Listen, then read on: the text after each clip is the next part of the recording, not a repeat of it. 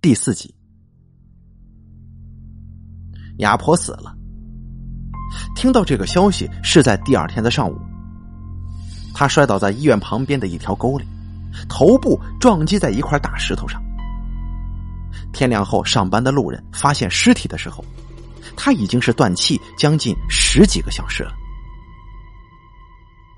警察判断的死亡时间是昨天晚上的六点三十分到八点三十分，而王护士发现断臂是在七点四十分。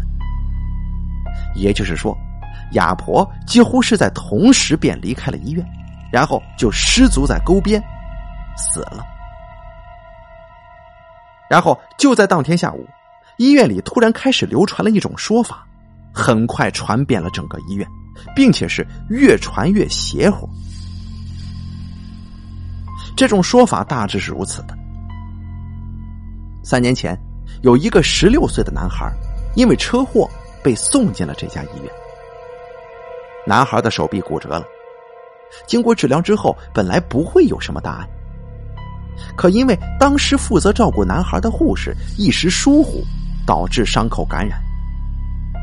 等到发现的时候，再要来治疗，已经来不及了，只能决定将这一整条的手臂截肢，来保全孩子的生命。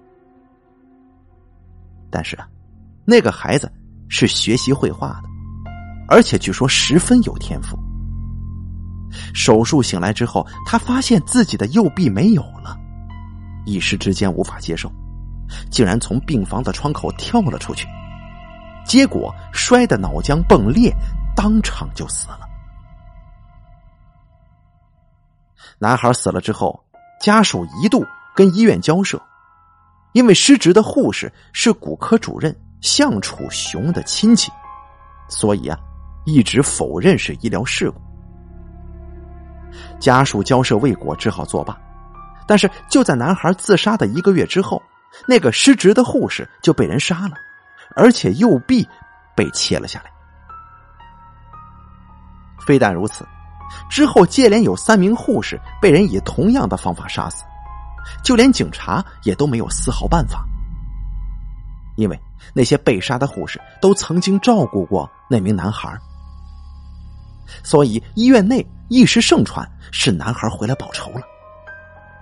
其余只要是同男孩稍微有点关联的医护人员都不敢再继续工作下去，纷纷辞职了。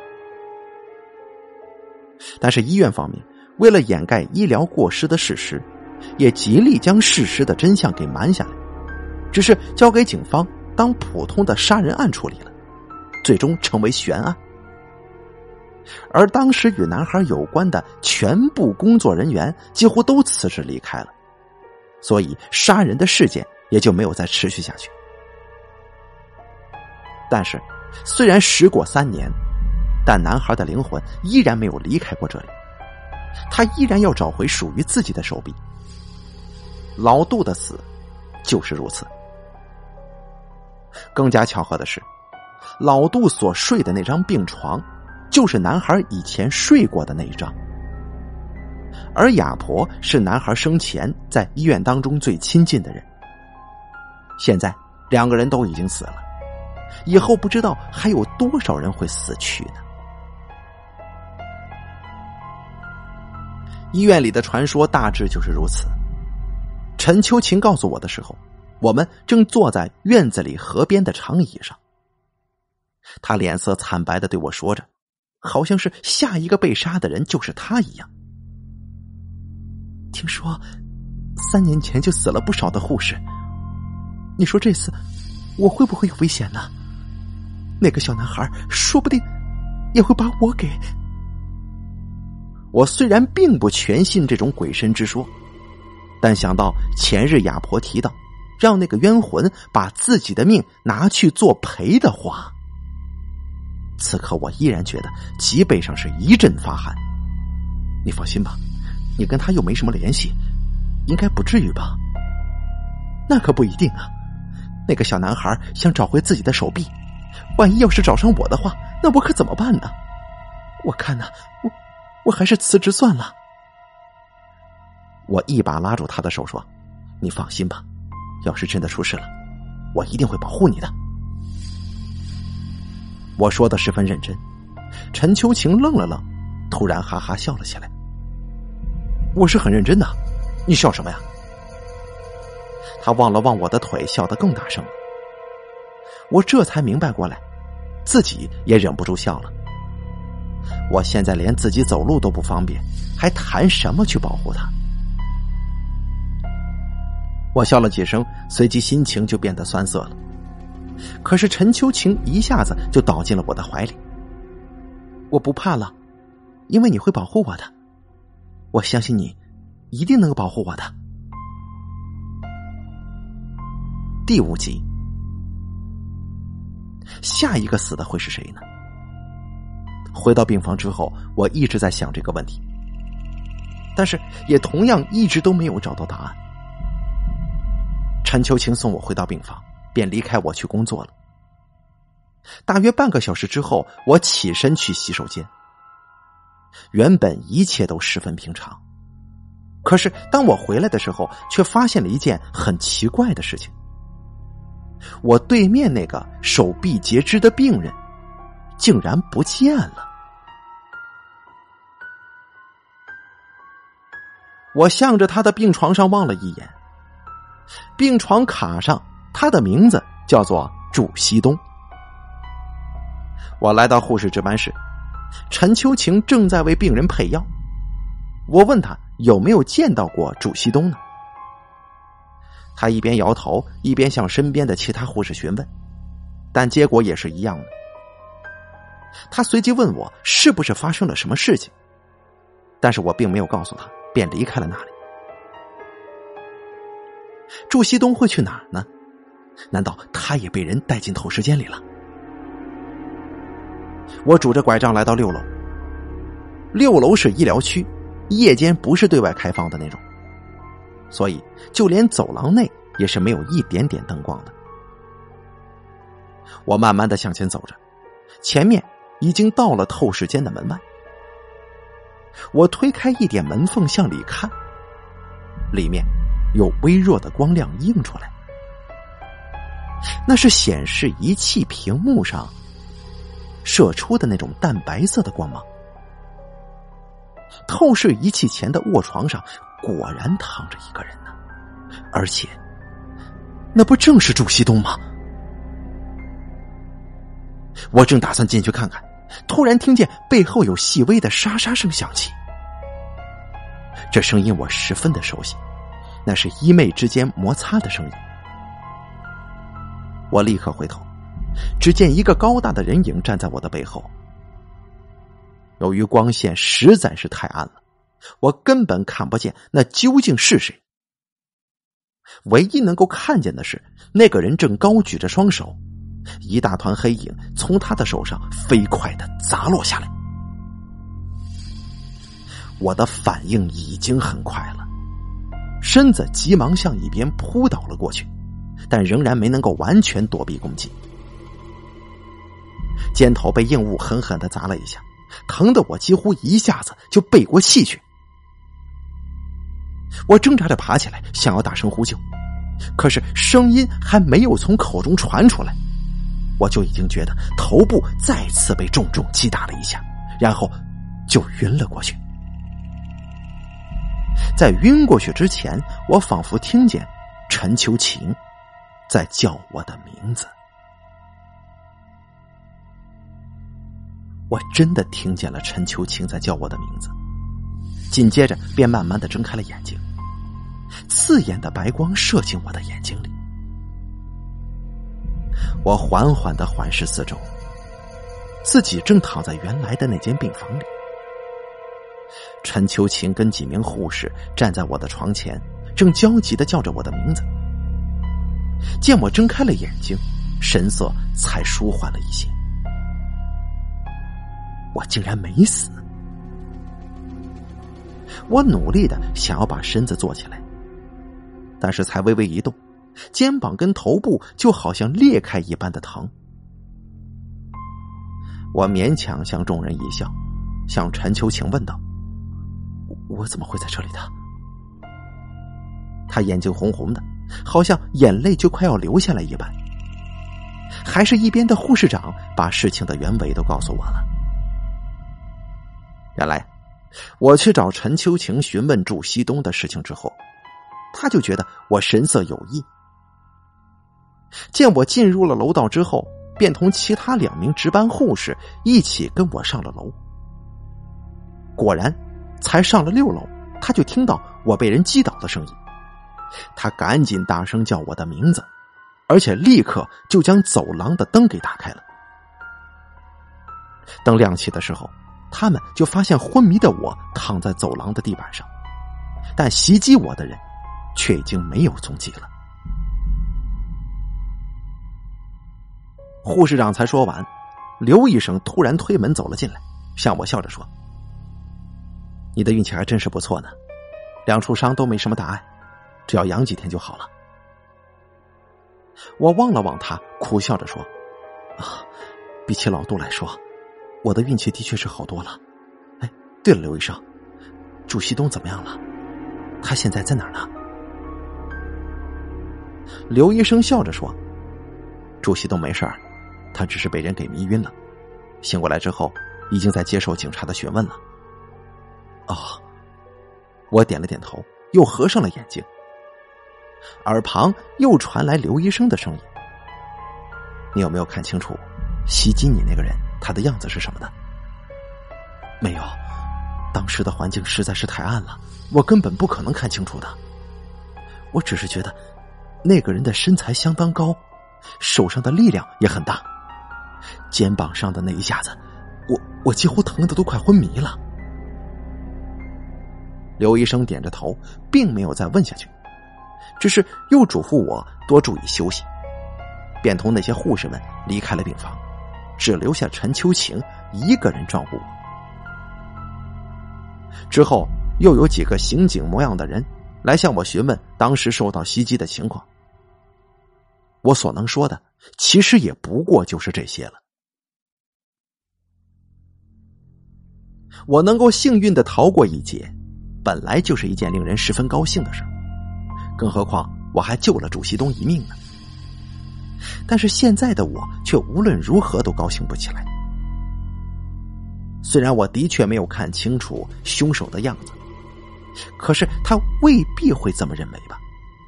他会不会再次过来杀我呢？这一点没有任何人能够保证得了。经过了刚才的惊吓和焦急。陈秋晴显得十分疲惫，趴在我的被子上，慢慢的睡着了。看着他的样子，我心里突然升起了一丝甜美的意味。即使危险，仿佛也变得不再这么可怕了。我仰面躺在床上，合上眼睛。刚才所发生的一切再一次从我的眼前掠过，就如同放电影一般。这个时候，似乎有东西在我的脑子里一闪而过，我立刻就坐起来了。我用力推醒了陈秋晴，大声说：“快，快点打电话叫刚才的那几名警察再过来一趟。”怎么了？发生什么事了？你就别问了，快打电话吧。他似乎已经彻底清醒了，站起来，快步向外走。你，你是不是记起凶手的样子了？不，我并不知道凶手的样子，我只是想到了一些重要的线索。有了这些线索的话，就一定可以把凶手绳之以法。第六集，陈秋晴出去打电话，五分钟之后便又回到了这里。他告诉我，那些警察十五分钟之后就能够来到这里。我长长的舒了一口气。现在唯一可以做的事情，就是等待这十五分钟。陈秋晴并没有问我究竟想到了什么，他只是静静的坐在我的身边，望着我。这使得这原本十分难熬的时间，却变得充满了温情和暖意。可是，温情跟暖意并没有维持太久，大约只过了五分钟。门外就突然响起了一阵骚动的声音。我们同时把目光投向了门外，但是什么也看不见，只听见有个男人的声音在不停的用方言叫嚷着。我听不懂他在说些什么。陈秋晴摸了摸我的额头，说道：“你在这儿啊，乖乖的躺着，我出去看看，马上就回来。”我点头同意，这原本就是他的工作。他起身走了出去，我听见他跟几名护士以及那名叫嚣的男子说话的声音。外面的情况显然十分混乱。唉，我叹了口气，正准备抬头看时钟的时候，眼前竟然突然就黑下来了。不止病房里的灯光熄灭了。就连走廊里的灯光也熄灭了，仿佛整层楼面突然都陷入了黑暗之中。就在这个时候，我突然发现一个身影进入了病房。我向门口的方向问道：“秋晴，是你吗？”可是我的声音却戛然而止了，因为我发现那个人并不是陈秋晴。淡淡的月光之下，我看不清那个人的脸，但是我却看清了他的身形。那是一个身材相当高的男人，他就是那个把我打晕的男人，他又回来了。我正要开口大叫，那个男人突然用手捂住了我的嘴，他手上有一块手帕，一股淡淡的药味钻进了我的鼻子里。顿时，全身的力气仿佛都被带走了。此刻，耳边还能够听见陈秋晴在外面急切的说话的声音。可是，仅仅一瞬间之后，我就失去了意识，伴随着心中反复呼喊着秋晴的名字，渐渐失去了意识。第七集。我醒过来的时候，发现自己似乎仍然在医院里，因为鼻子仍然可以闻到医院消毒液的味道。灯是亮着的，我躺在一张很大的床上，一个身材十分高大的男人背对着我站在我的面前。我想勉强笑一下，可是努力了好几次，才发现自己根本就做不到。我只能直接开始说话了。你究竟是什么人？为什么要把我带到这里来？你难道猜不到我是什么人吗？他说着，慢慢的转过身子，面对着我，露出一张温柔而又熟悉的面孔来，脸上还带着一副灰色的金属边框眼镜。他竟然就是我的主治大夫。刘医生，刘医生，怎怎么会是你呢？我吃惊的说：“哼，你何必还要装蒜呢？你不是已经猜到我就是杀死老杜以及袭击你的凶手吗？而且还报警让警察过来抓我。你，竟然是你！这一切竟然都是你做的！你为什么要这么做呢？我为什么要这么做？”我当然是为了将向楚雄那个老东西给扳倒，然后由我来接任骨科主任的位置。我静静的听着，刘医生继续说：“向楚雄，他凭什么坐在这个位子上这么久？他这些年来都干过些什么？啊？他这些年来所有在医学上的发现和成就，都是剽窃我的研究成果。他凭什么对我指手画脚的？”我杀死老杜，故意将当年的事情再次提起来，然后在医院里散播当年那件事情的传说，为的，就是制造对向楚雄不利的舆论。我还匿名联系了电视台，明天就会有人过来调查当年的事并且在电视上曝光。这么一来，医院方面就绝对无法再袒护他了。而当他被解雇之后，我就是唯一有资格接替他的人了。我望着他说话的样子，那种平淡当中带的兴奋更显疯狂，就如同他所做的那些行为一样，他已经疯了。那么，你为什么把哑婆也杀了？他一直对当年的事情耿耿于怀，常常对人说起，不正是对你有利吗？他，谁都知道，他总是对人提起当年的那件事情。他死了之后，人人都只会想到是向楚雄杀他灭口的。就算没有证据治他的罪，但是也增加了舆论压力呀。更何况，要散播风声，实在是一件太容易的事儿。有没有这个老太婆，根本就没什么两样啊！我今天本来还想把祝西东给杀了，来扩大恐慌的效果，可没想到偏偏被你给撞破了，而且还让你发现了我的身份。不过我运气好啊，正巧听见陈秋晴那个笨丫头在值班室里面大声咋呼，才能及时把你给弄出来。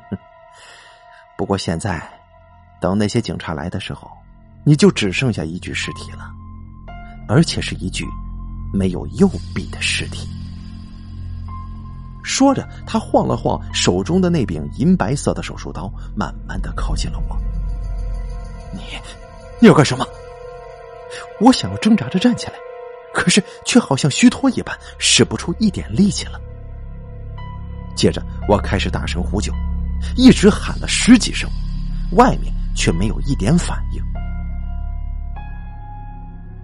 刘医生依然笑得那么温和。他推了推鼻梁上的那副灰色的金属边眼镜，慢慢的说：“不要喊了，没什么用的。这里是在门诊部，别人早就已经下班了。你喊也是不会有人听见的。”可是他的笑容还没有从脸上消失，却已经刹那间变得凝固了。房门突然“砰”的一声被撞开，六七个穿着制服的警察闯进来，将刘医生一把给按倒，然后戴上手铐带了出去。警察身后还跟着几个穿白色制服的护士，陈秋晴自然也在其中。他将我从床上扶了起来。一名为首的警员过来跟我握手，并且感谢我的帮助。等所有人都离开之后，陈秋晴把我送回到病房里，似乎仍对刚才的事情十分疑惑。刚才停电之后，我到病房去看你，发现你不在的时候，我真是急死了。对了，警察是怎么知道你被刘医生带到门诊部里去的？我摊了摊手，做了一个鬼脸。这个我哪知道啊？可能是他们太神通广大了吧。陈秋晴当然不会相信我的鬼话，但他也没有再追问我。毕竟我现在保住了性命，而且四肢俱全。不过刘医生就不同了，他在监狱里一定会十分想不通的。他一定想不到，其实我根本就没有记起任何可以揭发他的线索。我之所以会这么说，那是因为跟警察约好了，因为只有这样才能让真正的凶手自己露出马脚，自己现形。而那些警察自然也是从一开始就在医院里留意着我的一举一动，等着随时过来解救我。陈秋晴把手冢的故事讲完之后，王家呆坐不动，脸上除了震惊之外，还有一丝茫然。大家都无声的叹息，不敢惊动王家。在场的所有人都感到不理解。刘医生其实是有大好前程的，根本就没必要在这样一所即将倒闭的医院拼命啊！更不用说一个即使得到也不可能坐几天的位子。虽然骨科主任是一个有油水的肥差，但是就目前的情况来看，这当上主任了。也捞不到什么好处吗？不，不可能的，他一定是被诬陷的，一定是因为那件事情。王家说到一半突然停下了，似乎意识到自己说了什么不该说的话。其他几位医生都用惊异的目光盯着他，好像是在看一个异类生物。陈秋晴发现了这一点，感到其中似乎有什么更深层次的内幕。但是，医生间的攻守同盟，不是一个小小的护士所能够破解的。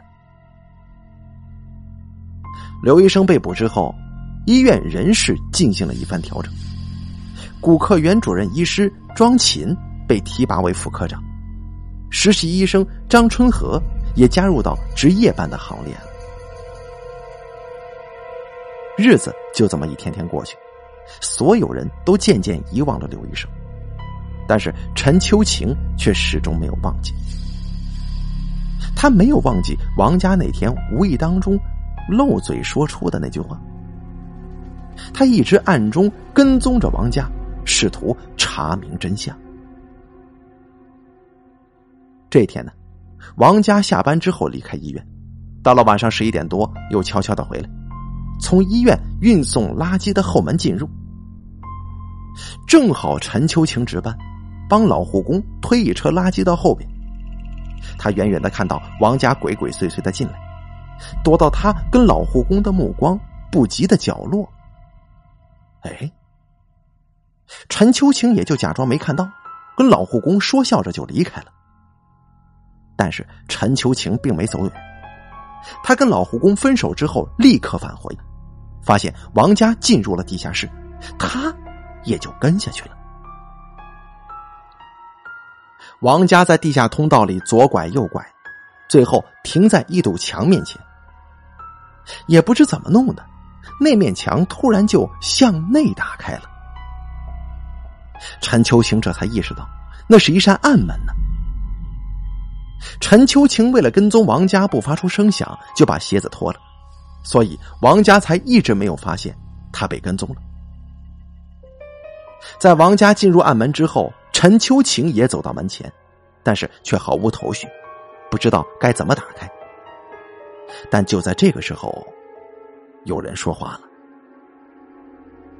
想进去吗？”陈秋青的心跳骤然加速，回头一看，竟然是许医生。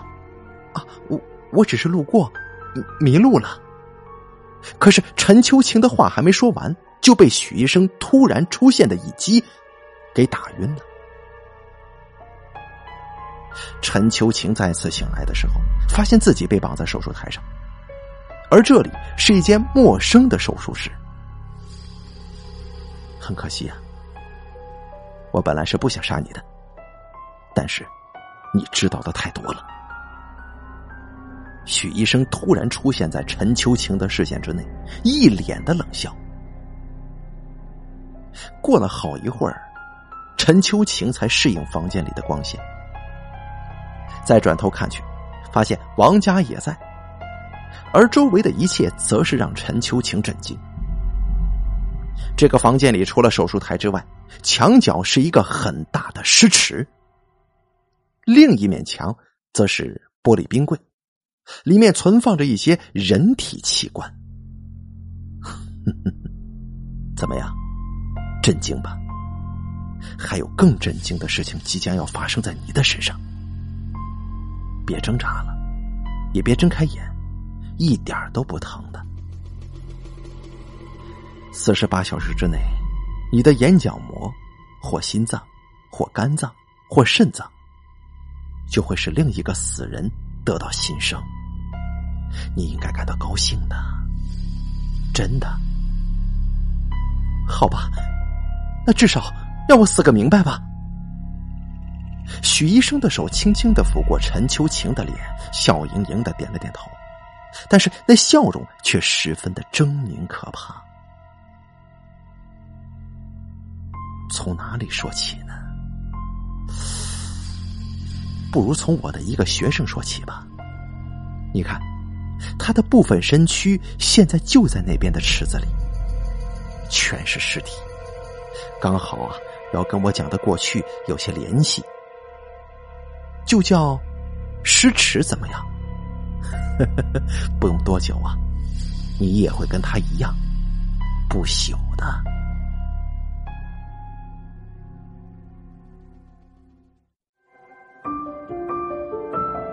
本期故事演播完毕。想要了解大凯更多的精彩内容，敬请关注微信公众账号“大凯说”。感谢您的收听。